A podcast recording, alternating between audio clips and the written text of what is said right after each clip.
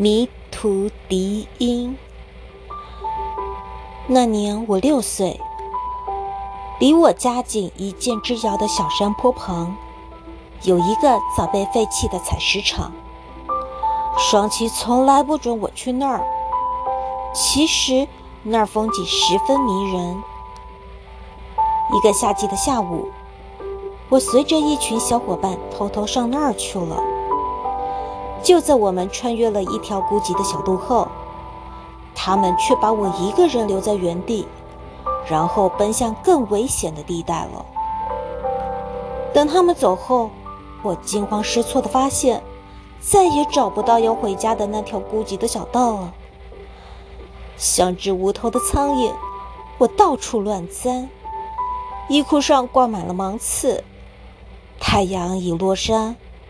而此时此刻，家里一定开始吃晚餐了。双亲正盼着我回家。想着想着，我不由得背着一棵树，伤心的呜呜大哭起来。突然，不远处传来了声声柳笛。我像找到了救星，急忙循声走去。一条小道边的树桩上。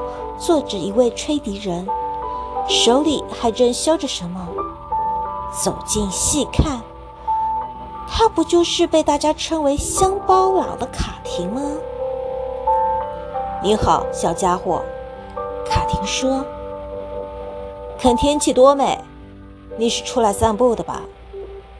我怯生生的点点头，答道：“我要回家了。”请耐心等上几分钟，卡廷说：“瞧，我正在削一只柳笛，差不多就要做好了。完工后就送给你吧。”卡廷边削边不时把尚未成型的柳笛放在嘴里试吹一下。没过多久，一只柳笛便递到我手中。我俩在一阵阵清脆悦耳的笛音中。踏上了归途。